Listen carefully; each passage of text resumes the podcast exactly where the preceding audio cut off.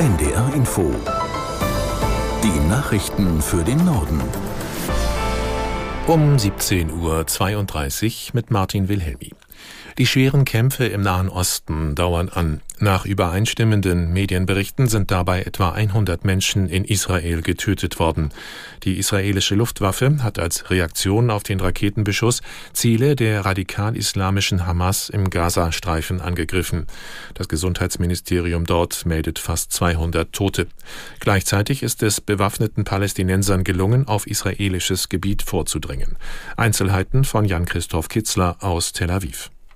Also die israelische Armee hat inzwischen bestätigt, dass diese Kämpfer auf dem Landweg, auf dem Seeweg und auch aus der Luft äh, nach Israel gekommen sind. Ich habe Videos gesehen, die, da sind große Löcher in dem Grenzzaun, da können Autos durchfahren. Ich habe auch ein Video gesehen von einem äh, Gleitschirmflieger mit Motor, der offenbar schwer bewaffnet äh, in Richtung Israel fliegt. Das kann man alles nicht verifizieren, ob das alles so stimmt, aber äh, ob das aktuell ist. Aber auf jeden Fall sind sie da und es gab, das hat auch das Militär bestätigt, offenbar an 21 Orten Auseinandersetzungen. Das ist ziemlich brenzlig für die äh, Siedlungen, die da ganz nah am Gazastreifen sind. Da gab es offenbar auch Geiselnahmen, da gab es Tote. Bisher ist es so, dass Israels Armee wirklich versucht, die Lage dort unter Kontrolle zu bringen. Das ist offenbar nicht einfach und die Menschen sind dort wirklich traumatisiert.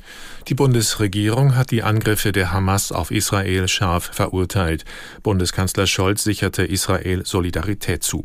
Bundespräsident Steinmeier sagte nach einem Telefonat mit seinem israelischen Kollegen Herzog, Israel müsse sich gegen den Terror verteidigen. Ähnlich äußerte sich auch Außenministerin Baerbock. Heute soll ein Krisenstab der Bundesregierung in Berlin zusammenkommen.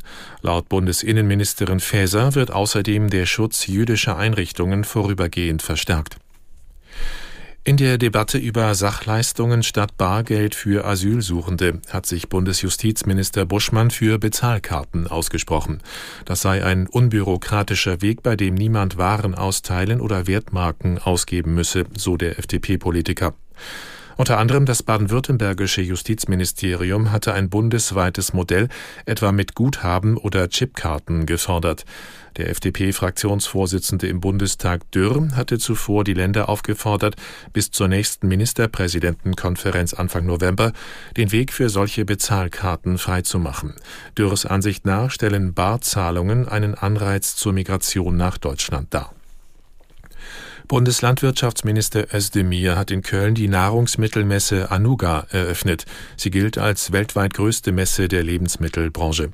Vor dem Hintergrund rasanter klimatischer Veränderungen forderte der grünen Politiker in der Landwirtschaft schnell zu handeln.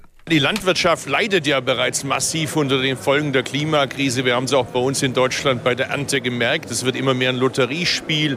Es regnet, wenn es regnet, zu viel, zum falschen Zeitpunkt. Wenn die Sonne scheint, scheint sie zu stark und trocknet die Böden aus. Das heißt, wir müssen dringend ins Handeln kommen, was die Bekämpfung der Klimakrise angeht und gleichzeitig aber auch uns anpassen. Und das zusammenzubringen mit hoher Produktivität, dass die Landwirte von ihrer Arbeit leben können, und zwar nicht nur bei uns, sondern global gesehen. Bundeslandwirtschaftsminister Özdemir. Bei den starken Erdbeben im Westen Afghanistans sind mindestens 15 Menschen ums Leben gekommen. Zahlreiche weitere wurden verletzt. Die örtlichen Behörden befürchten, dass die Zahlen noch steigen.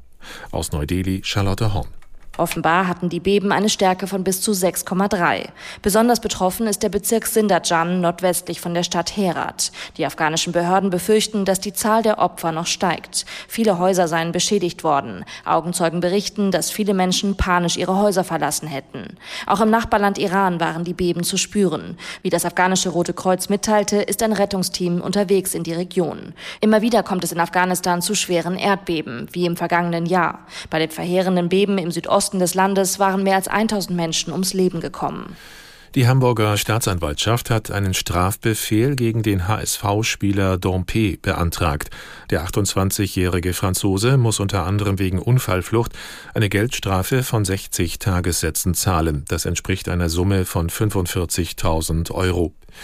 Der Fußballprofi hatte Anfang Februar im Hamburger Stadtteil St. Pauli mit seinem Wagen eine Bushaltestelle gerammt. Anschließend entfernte er sich vom Unfallort. Ursprünglich hatten die Ermittler vermutet, dass Dompe an einem illegalen Autorennen teilgenommen habe. Dies konnte ihm aber nicht nachgewiesen werden. Und das waren die Nachrichten.